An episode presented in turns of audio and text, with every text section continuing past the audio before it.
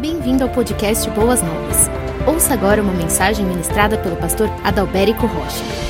Amados irmãos, amigos, que Deus abençoe a todos vocês neste culto de meio de semana. Quero dizer que é um prazer, é um grande privilégio estar com vocês em mais um de nossos cultos, especialmente hoje, nesta quarta-feira, dia 14 de abril, iniciando assim uma nova série. Eu quero desejar a todos vocês, nesta ocasião, a graça, a paz de Cristo Jesus, o nosso Senhor e Salvador. E a minha oração nesta noite é que, através não somente desta palavra inicial, mas de cada episódio, de cada mensagem que você ouvirá a partir deste púlpito, que você, a sua casa, a sua família sejam grandemente abençoados.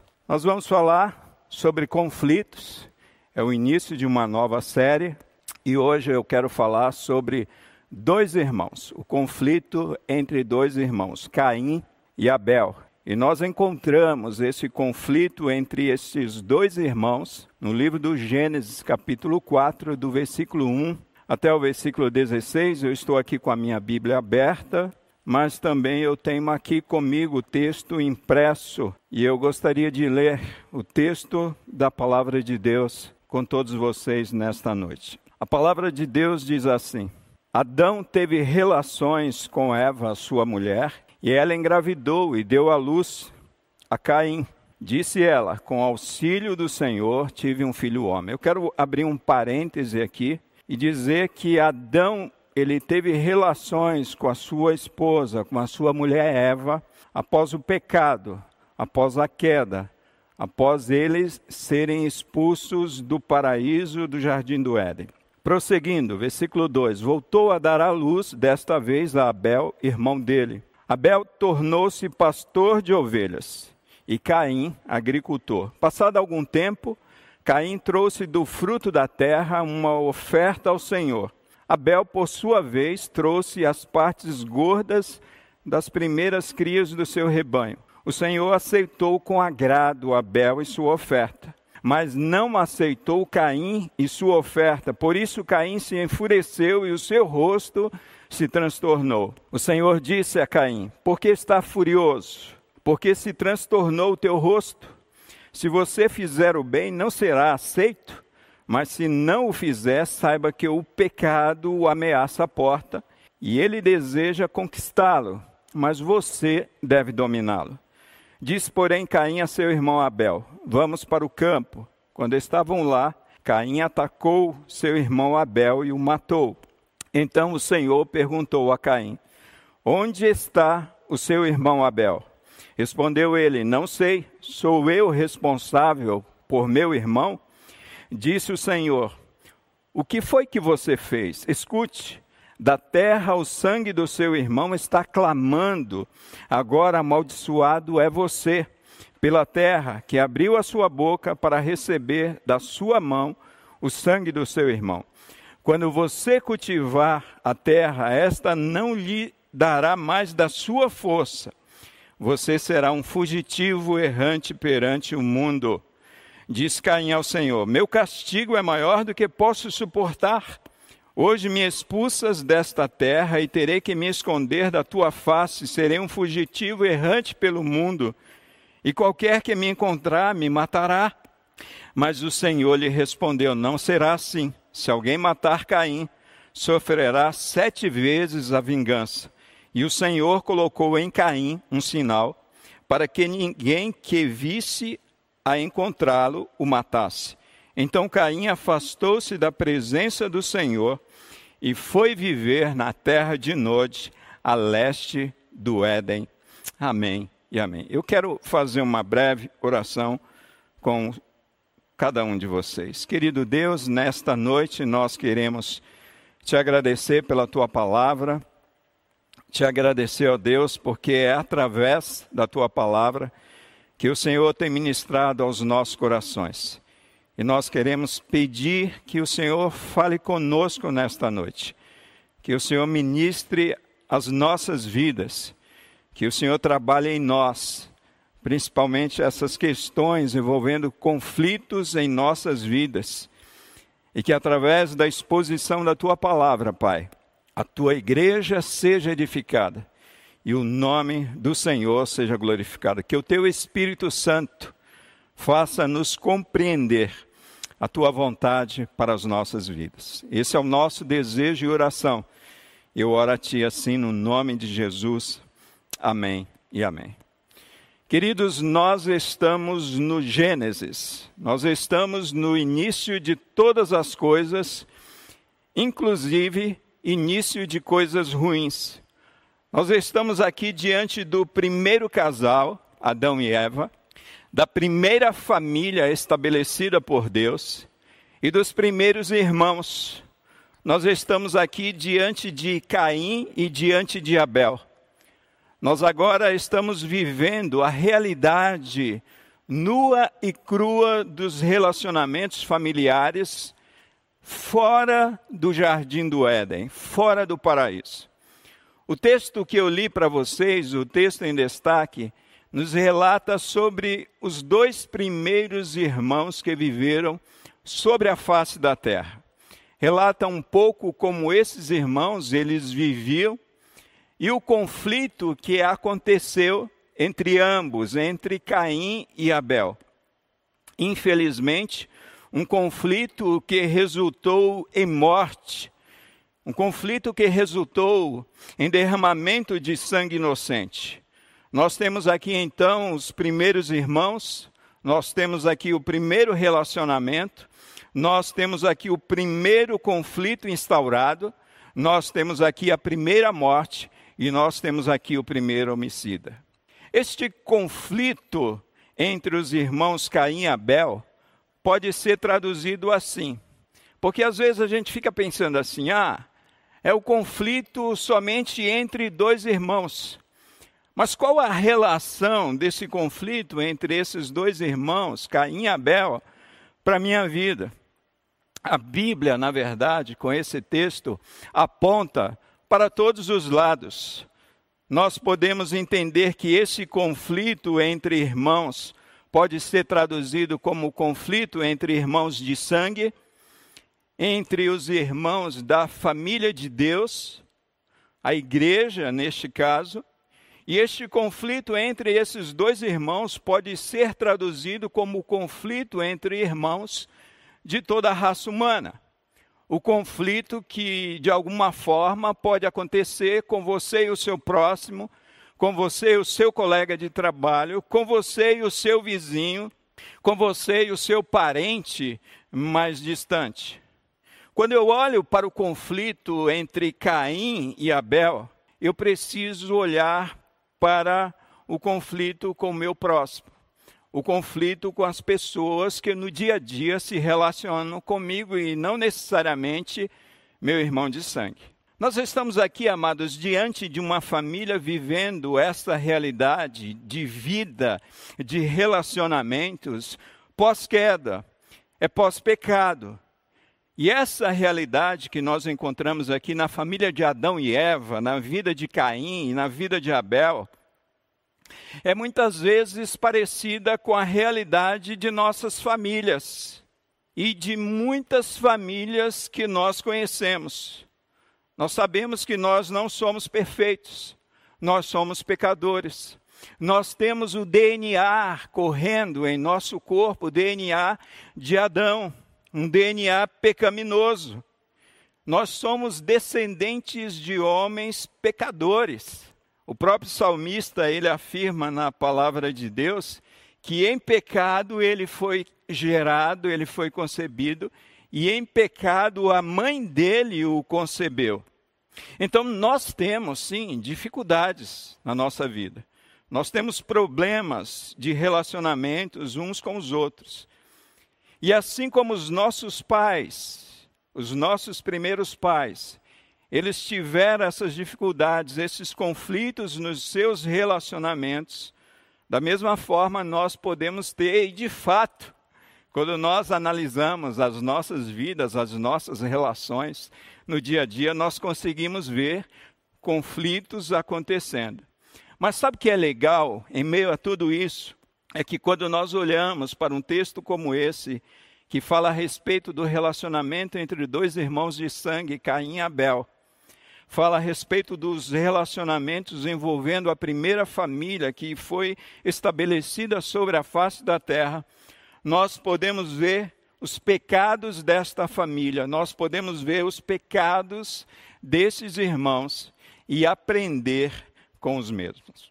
O pastor Kleber Souza, colega nosso aqui de ministério, na sua justificativa sobre esta série intitulada Conflitos, ele afirma: desde que o pecado alcançou a humanidade, nasceram os conflitos.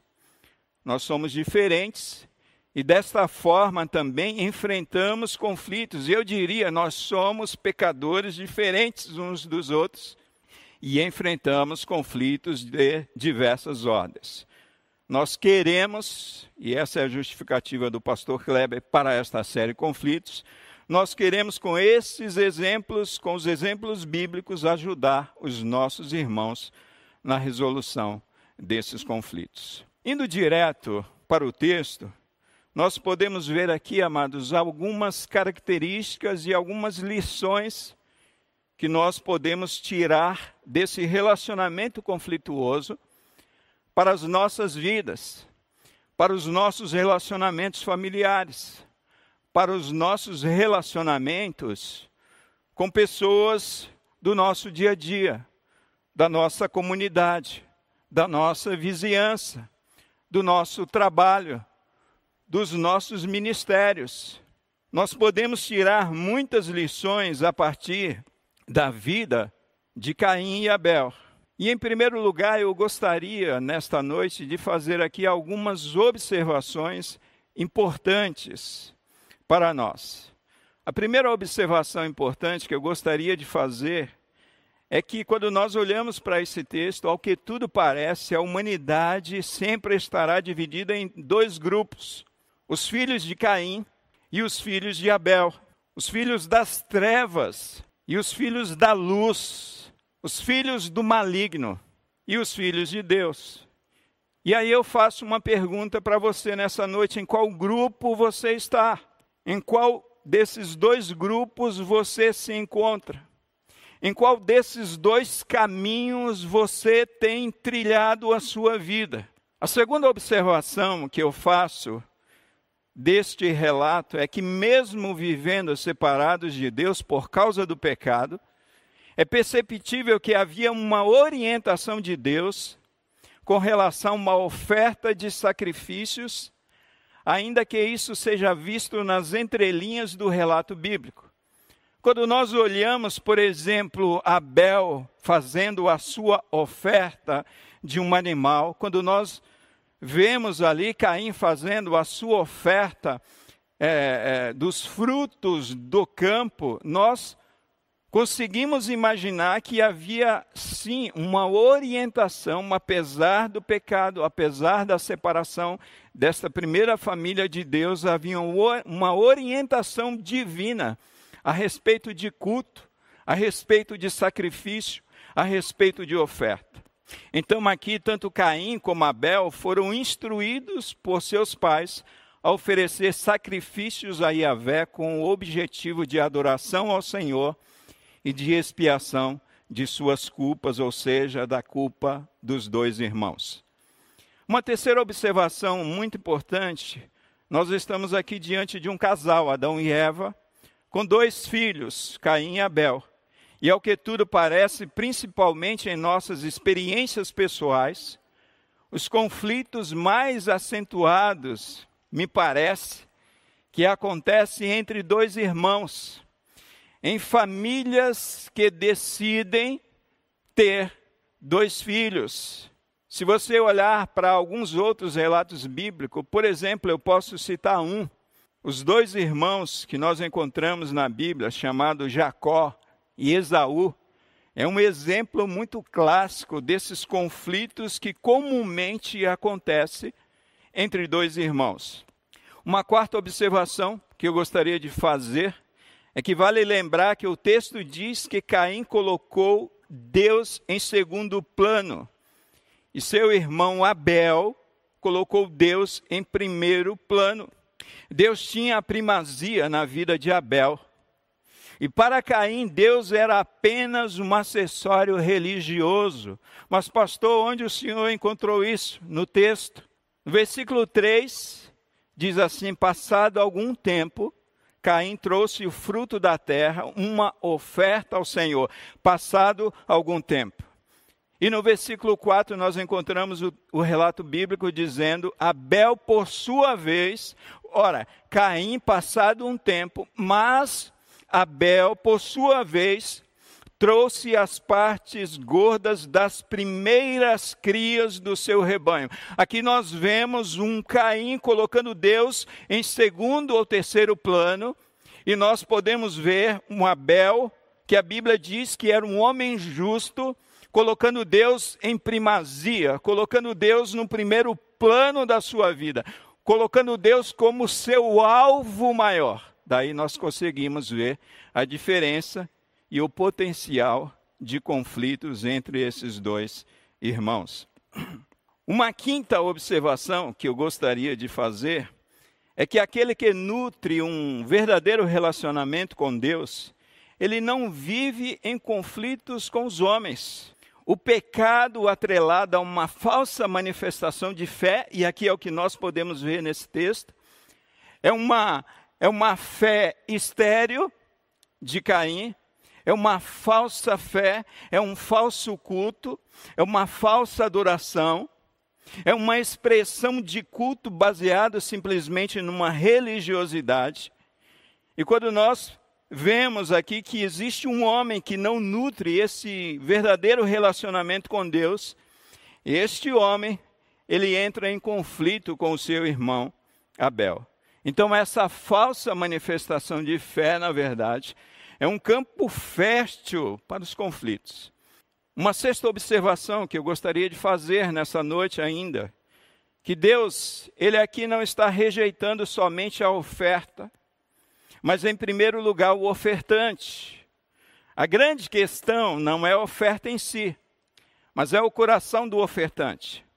O, o, texto nos ensina claramente, olha só, versículo 4 na parte B: O Senhor aceitou com agrado Abel e sua oferta.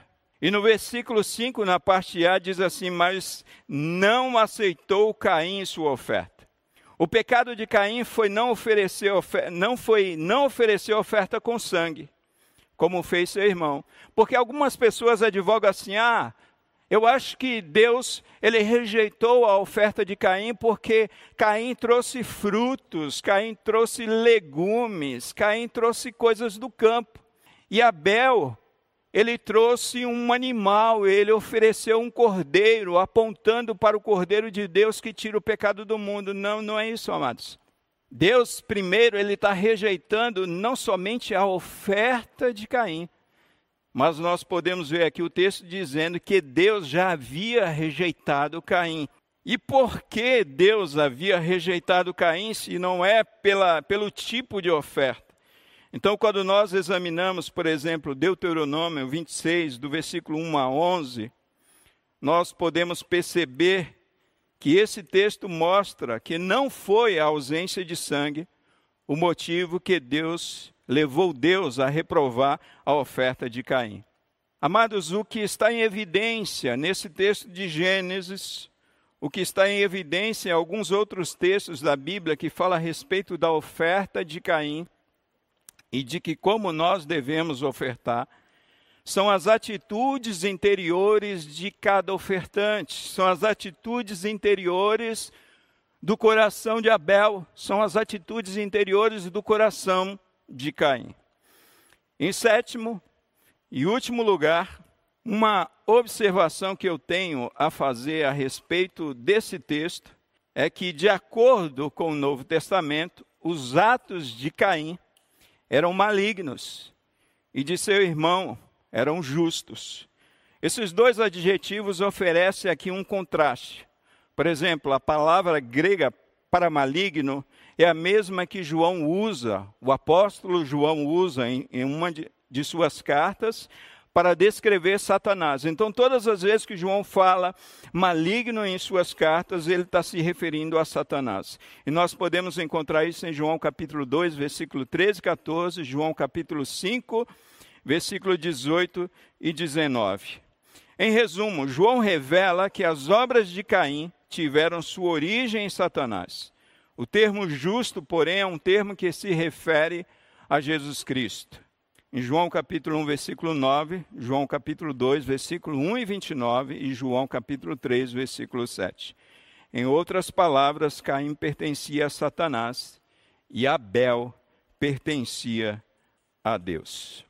Quando nós olhamos, amados, para esse texto, além dessas observações que nós fizemos aqui, existem algumas lições importantes que nós precisamos aprender e a primeira lição importante que nós podemos aprender desses conflitos aqui, ou melhor, desse grande conflito entre Caim e Abel, é identificar a fonte dos conflitos. E a resposta que a Bíblia nos dá, a fonte desses conflitos, está aqui nesse texto mesmo, no, no, no versículo 7, na parte B, quando a palavra de Deus diz assim é o próprio Deus se referindo a Caim, dizendo: o pecado ameaça a porta.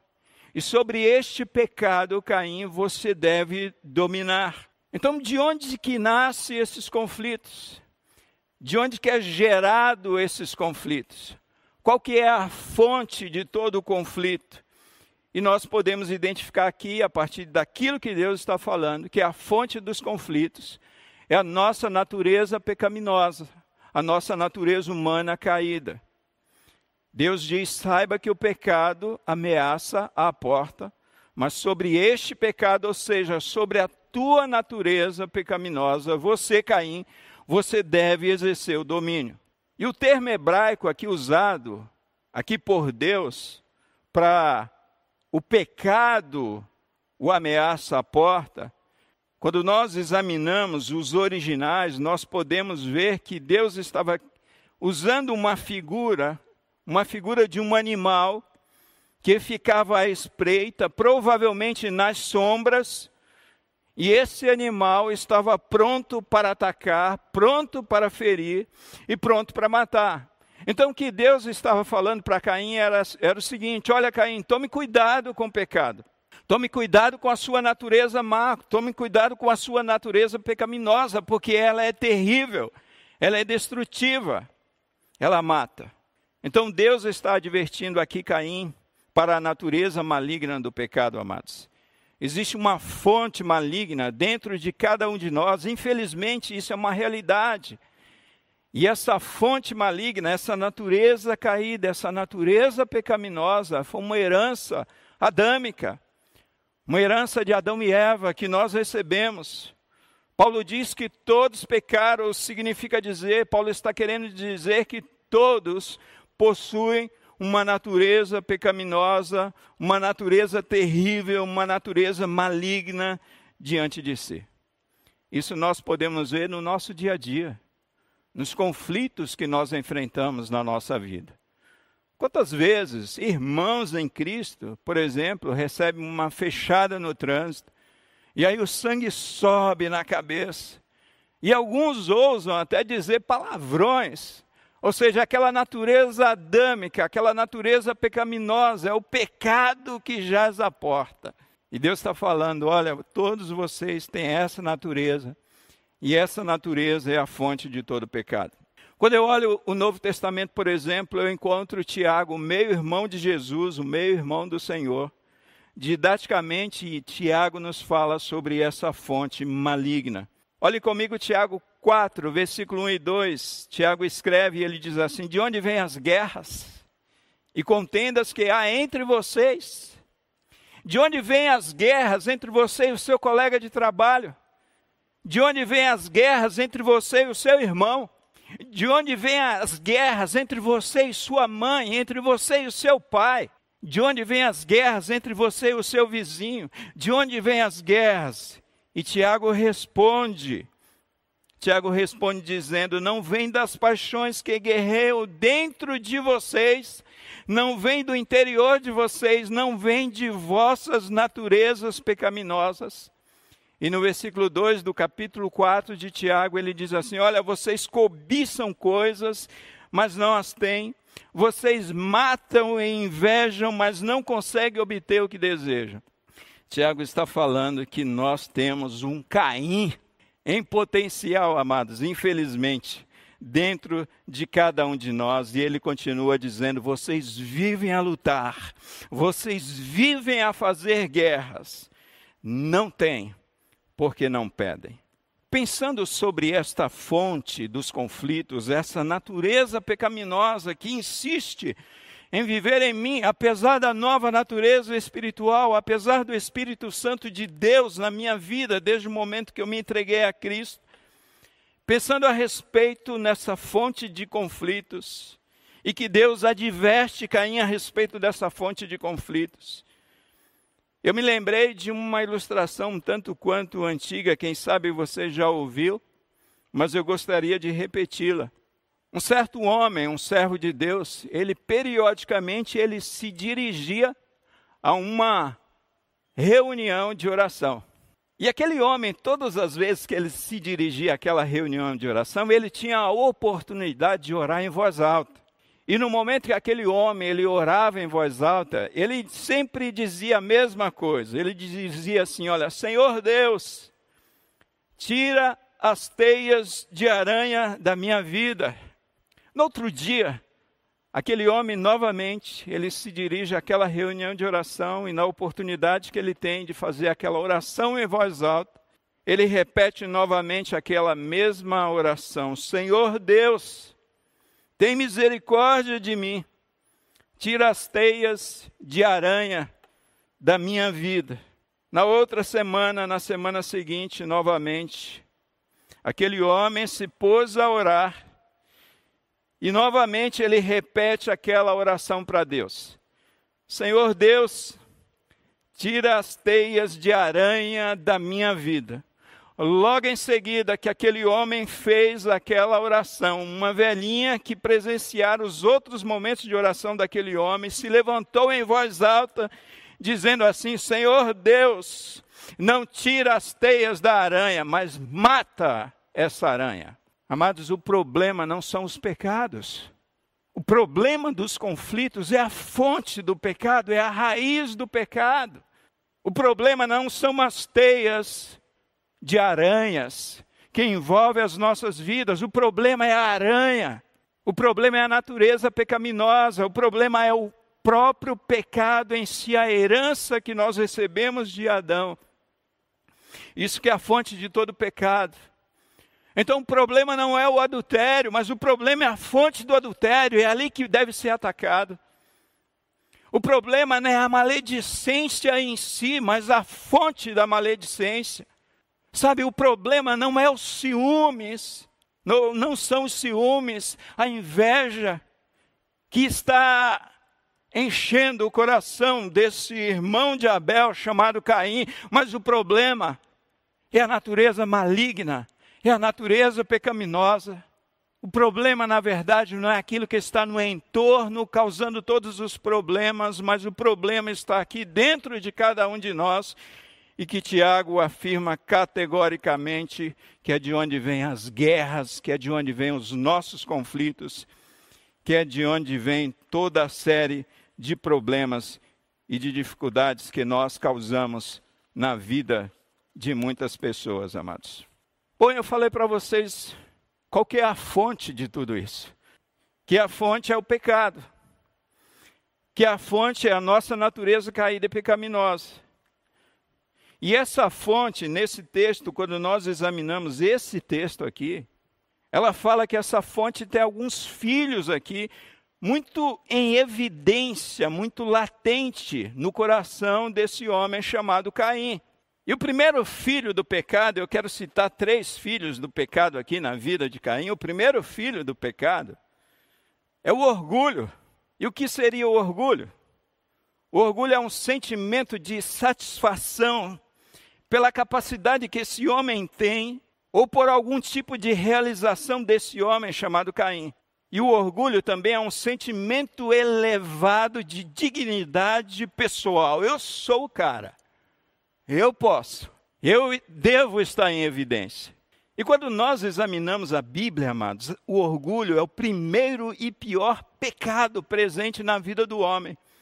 Quando nós olhamos para Lúcifer, que era um anjo de luz, esse Lúcifer, ele caiu por causa do orgulho, por causa da sua altivez.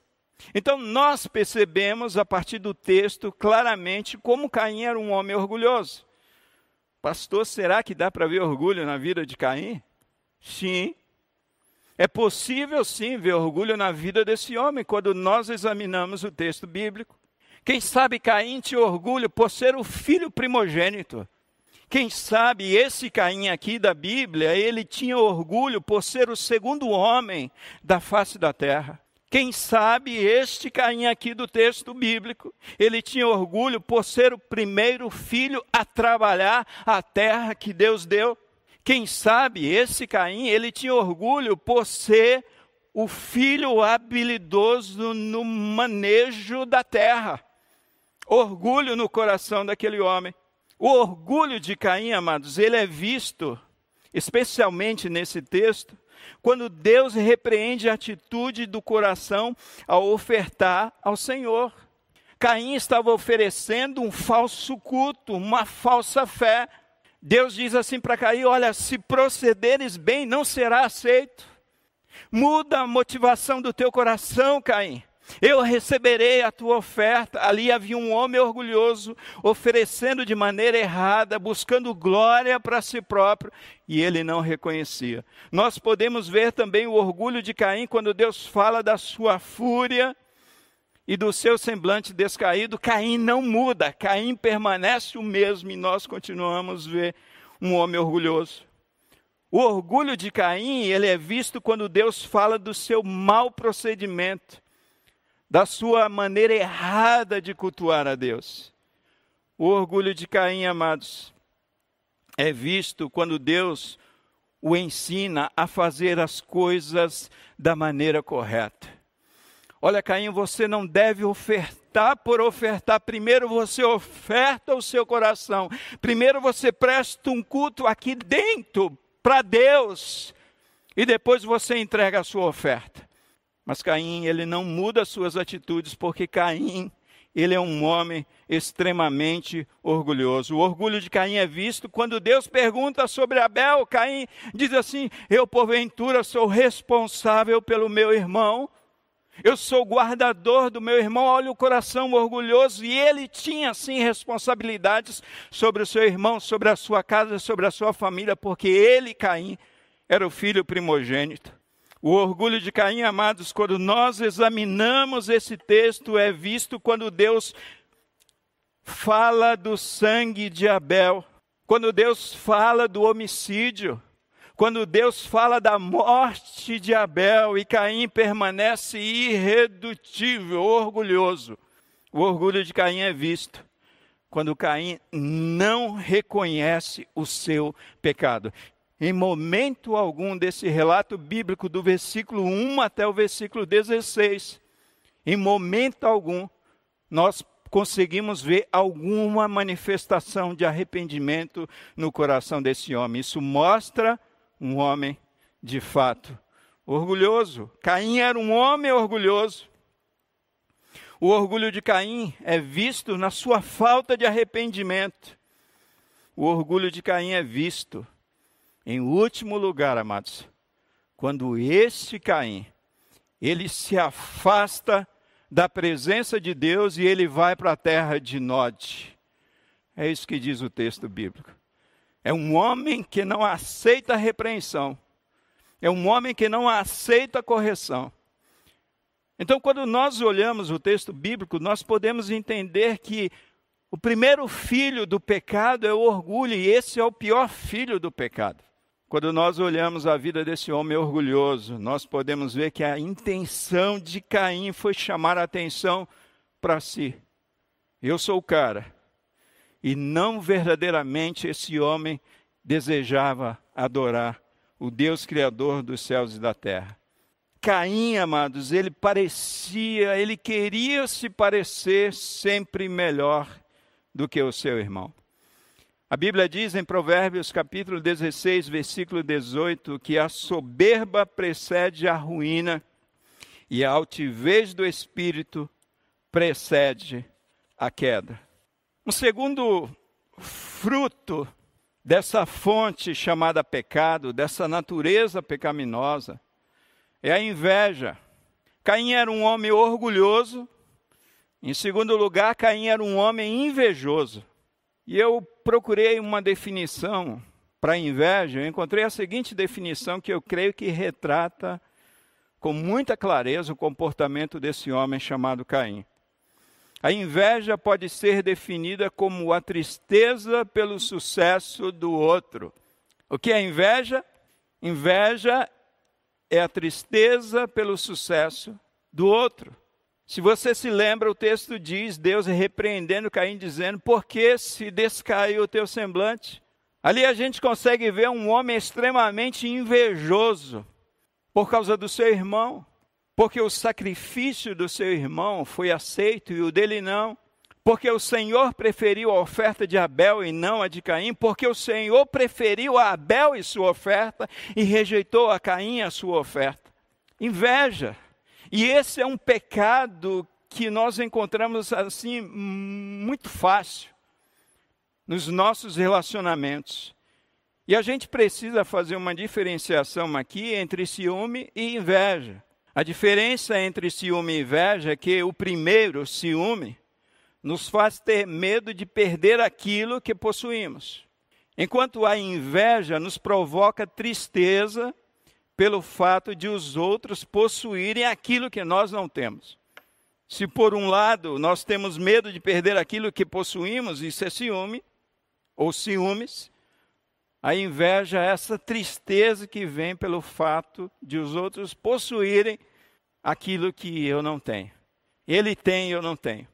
Ele tem o favor de Deus, eu não tenho o favor de Deus. Ele tem a aprovação de Deus, eu não tenho a aprovação de Deus. Ele é querido pelo meu pai, pela minha mãe, mas eu sou depreciado. E quantas vezes a gente encontra esse tipo de comportamento dentro da nossa própria casa, dentro do nosso próprio lar, envolvendo a vida dos nossos filhos? Ah, você deu um brinquedo melhor para ele ou para ela e deu pior para mim. Aí você vai falar, filho, você quer ver a nota do brinquedo que eu dei? E quando você mostra para o seu filho que está reclamando do brinquedo do outro, você mostra, oh, você tem um brinquedo melhor.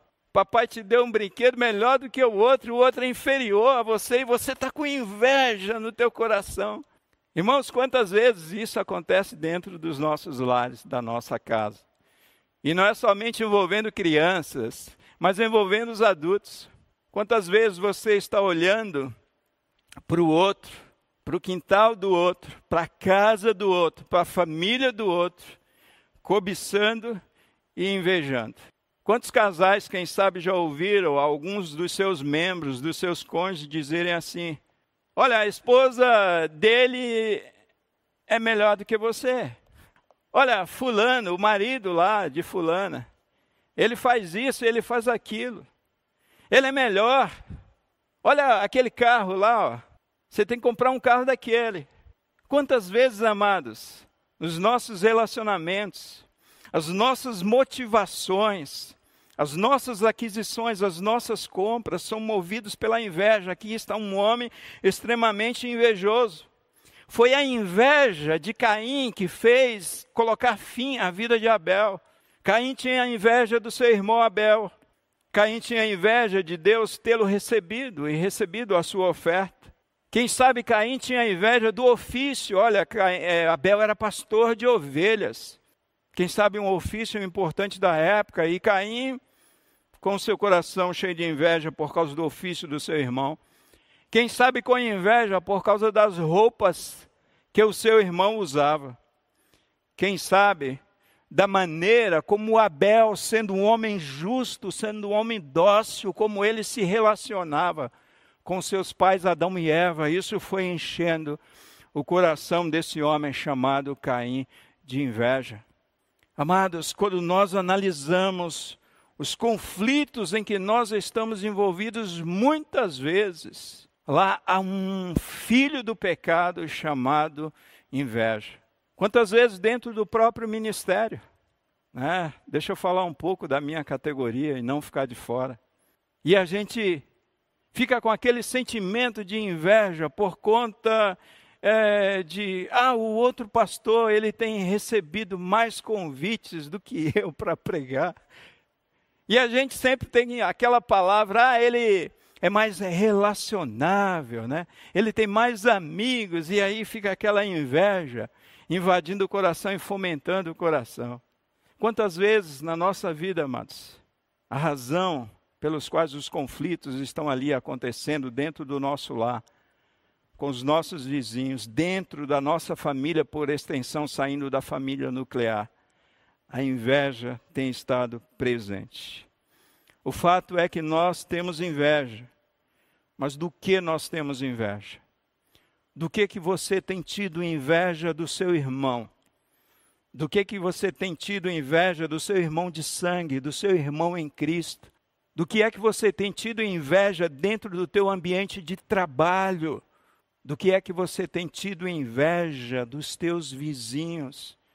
Examine o teu coração e observe se não é por isso que está surgindo grandes conflitos.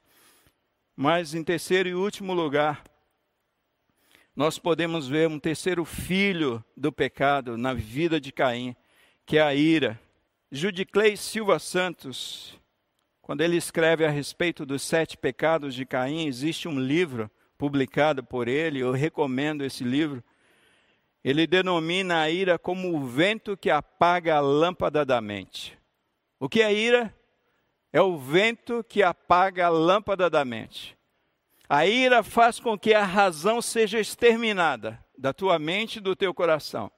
Quantas misérias aconteceram sobre a face da terra, quantas tragédias aconteceram por causa da ira. E é exatamente por causa da ira que é nutrida no coração de um homem chamado Caim, que acontece o primeiro homicídio, a primeira morte, o primeiro derramamento de sangue de um homem sobre a face da terra. O sentimento que causou a tragédia na história de Caim e Abel foi a ira indomada de Caim. Quando Deus percebeu essa ira, essa ira tão. Algumas traduções dizem, por que você está tão furioso? Deus advertiu assim: olha, o pecado jaz à porta, mas cumpre-te, ou sobre ele você deve dominar. Amados, a ira jamais pode ser senhora da nossa razão. É por isso que a palavra de Deus diz assim: olha, não deixe o sol se pôr sobre a vossa ira, não deis lugar ao diabo. E é o que me parece quando o apóstolo Paulo faz essa advertência ele está querendo nos dizer que a ira é um campo fértil para o diabo agir. É um campo fértil para o diabo dominar. É um campo fértil onde o homem ele perde a razão, ele perde os sentidos. Não há razão para você tirar a vida do seu irmão, mas esse homem está com o coração cheio de ira. E o diabo aproveita toda essa ira e usa a vida de Caim para matar o seu irmão Abel. Irmãos, todo ser humano é, por natureza, violento e competitivo. Nós queremos ser melhores e nos sentir melhores que os outros. Muitas vezes nós não suportamos a ideia de vermos uma pessoa né, numa posição superior a nós. Nós precisamos, e como Caim, não conseguimos enxergar o outro sendo honrado por Deus em detrimento de nossa própria glória. Uma determinada ocasião eu ouvi uma frase que dizia assim: é muito mais fácil a gente chorar com aquele que está chorando do que a gente sorrir com aquele que está conseguindo vitória. E não é verdade, amados? É muito mais fácil. Quem sabe você está ali num velório com a família enlutada, chorando com aquela família, é muito mais fácil do que você estar celebrando uma conquista do seu irmão. Olha, ele passou na faculdade, ele passou na USP. Olha, ele conseguiu aquele empreendimento que ele tanto desejava, aquela empresa, aquele negócio que ele queria montar. Louvado seja Deus, isso é muito difícil. E a gente tem que tomar cuidado, amados, com o nosso coração e tomar cuidado com a ira, por causa da ira acumulada no coração. Caim matou o seu irmão Abel. Eu gostaria de concluir nessa noite e concluir com o tópico como superar os conflitos. Como é que nós podemos, já que nós vemos aqui uma fonte geradora de conflitos que é a nossa natureza pecaminosa, nós vimos aqui nesse texto os filhos dessa fonte, que é o orgulho, a inveja, a ira, e tem mais pecado aqui, é que a gente não tem tempo de examinar. Mas como é que a gente supera esses conflitos? Na nossa vida, com os nossos colegas de trabalho, com os nossos filhos, nos nossos relacionamentos, entre os nossos irmãos, como comunidade da fé, como comunidade cristã. A primeira coisa, amados, é a gente desenvolver uma atitude de humildade na vida. Nós precisamos desenvolver um coração humilde, nós precisamos ter uma atitude de humildade. Nós vimos aqui um homem chamado Caim sendo repreendido por Deus, mas um homem duro, um homem orgulhoso, um homem altivo, um homem arrogante. E a Bíblia diz assim que um homem que muitas vezes é repreendido endurece a serviço será quebrantado sem que haja cura. Como é que eu faço para resolver os conflitos na minha vida, na minha existência, quando eu for repreendido por Deus, quando eu for advertido por Deus, eu preciso reconhecer o meu pecado. Eu preciso reconhecer a ira no meu coração, eu preciso reconhecer a inveja presente na minha vida, eu preciso reconhecer o orgulho, eu preciso reconhecer o meu erro se desarmar diante de Deus e dizer assim para Deus: Senhor, o Senhor está certo. E aí que Tiago fala assim, ó. Tiago diz assim, que quando nós nos humilhamos, é que nós somos exaltados. Quer dizer, o que, que Tiago está querendo nos ensinar é quando nós reconhecemos o nosso pecado, quando nós somos repreendidos por Deus e reconhecemos isso diante de Deus, é que nós experimentamos a restauração da parte de Deus. Amados, uma pessoa, ela somente é curada de uma enfermidade quando ela reconhece a sua enfermidade e ela vai procurar um médico. E ela se submete a um tratamento, ela se submete a uma cirurgia. E é aí que essa pessoa é restaurada, é aí que essa pessoa é curada daquela enfermidade, e essa enfermidade produz mais enfermidades, então essa pessoa é curada. A primeira coisa, queridos, que nós precisamos fazer para superar os conflitos é desenvolver uma atitude de humildade em nosso coração. E a Bíblia diz assim: Tende em vós o mesmo sentimento que houve em Cristo Jesus, que mesmo sendo Deus, não usurpou ser igual a Deus, mas ele se humilhou até a morte morte de cruz. Segundo, como superar os conflitos, tem um relacionamento verdadeiro, genuíno com Deus. Caim tinha uma religião falsa, amados. Um culto falso. Porque você oferta, porque você canta, porque você lê a Bíblia, porque você ora. Nós precisamos de um relacionamento íntimo, vivo, fervoroso com esse Deus. Porque senão a gente vai ter conflitos para tudo quanto é lado. A gente vai exalar religiosidade na nossa pele, nas nossas atitudes. E aqui está um homem chamado Caim, que era um homem religioso, um homem que tinha uma falsa adoração, fazia porque Deus orientou, mas para ele não significava nada, Deus não significava nada. Tanto é que quando nós terminamos o texto, no versículo 16, o texto diz que Caim, ele saiu da presença do Senhor. Segunda coisa, tem um relacionamento verdadeiro, genuíno com Deus. Quando nós lidamos com pessoas amáveis, quando nós lidamos com pessoas generosas, quando nós lidamos com pessoas pacíficas, essas pessoas de fato, elas vivem na presença de Deus, elas desfrutam de um relacionamento com Deus. Elas não vivem na superficialidade da fé. Em terceiro e último lugar, e assim eu concluo a mensagem desta noite, lute contra o pecado. Deus advertiu Caim dizendo assim: Olha, você possui uma natureza perigosa, ela é feroz, ela destrói, ela humilha, ela mata, ela acaba com as pessoas. Então, cuide da sua natureza pecaminosa. Sobre essa natureza você deve dominar. Amados irmãos, o problema não é eu sentir ira, o problema não é o desejo que muitas vezes surge no nosso coração, quem sabe, de falar de alguém, mas é o que eu faço com esse desejo. Existe um domínio sobre esse desejo ou eu dou vazão a esse desejo? O problema não é a tentação, mas é o que eu faço com a tentação. O problema não é o desejo de matar o irmão, mas é o que eu faço com esse desejo. E Caim deu vazão a esse desejo. Então o que, que nós devemos fazer? Lutar contra o pecado. Você percebe que está tendo uma ira ali no teu coração, se ajoelha, se lança na presença de Deus, e Deus diz, diz para Deus: tira essa ira do meu coração, que a minha vontade é desganar essa pessoa. É lutar contra o pecado, amados. Mas será que nós temos feito isso? O autor aos Hebreus diz que nós não lutamos contra o pecado, na luta contra o pecado nós não resistimos até o sangue. Então, em terceiro lugar, Lute contra o pecado. Sabe?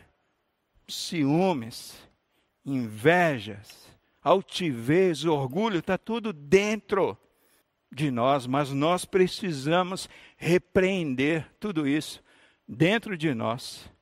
E nós prosseguiremos vivendo uma vida pacífica e tranquila com os nossos relacionamentos. Que Deus nos abençoe, amados.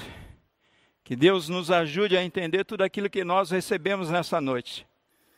E que nós possamos viver uma vida pacífica, sem conflitos, seja no ambiente familiar, seja no ambiente eclesiástico, na igreja, seja na nossa vizinhança, seja no nosso trabalho, seja na comunidade em que nós estamos envolvidos. Esse é o meu desejo e oração.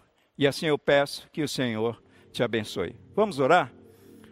Querido Deus, obrigado por essa noite, obrigado pela tua palavra que nos ensina a lidarmos, ó Deus, não somente com os nossos conflitos, mas com a nossa natureza pecaminosa. Obrigado porque nós podemos olhar para a vida dessa primeira família, da vida desses primeiros irmãos e tirar grandes lições que nos ajudarão na nossa jornada de relacionamentos que teremos ainda nesta vida.